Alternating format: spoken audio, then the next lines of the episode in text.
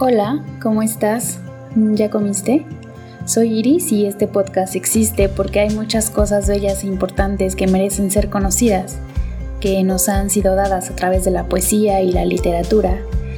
Y porque sé que a veces no queremos nada sino acostarnos mientras alguien nos hace piojito y nos cuenta al oído una historia o nos lee un poema o simplemente nos transmite algo es que vengo a meterme un ratito a tu mente para leerte al oído eso que necesitas.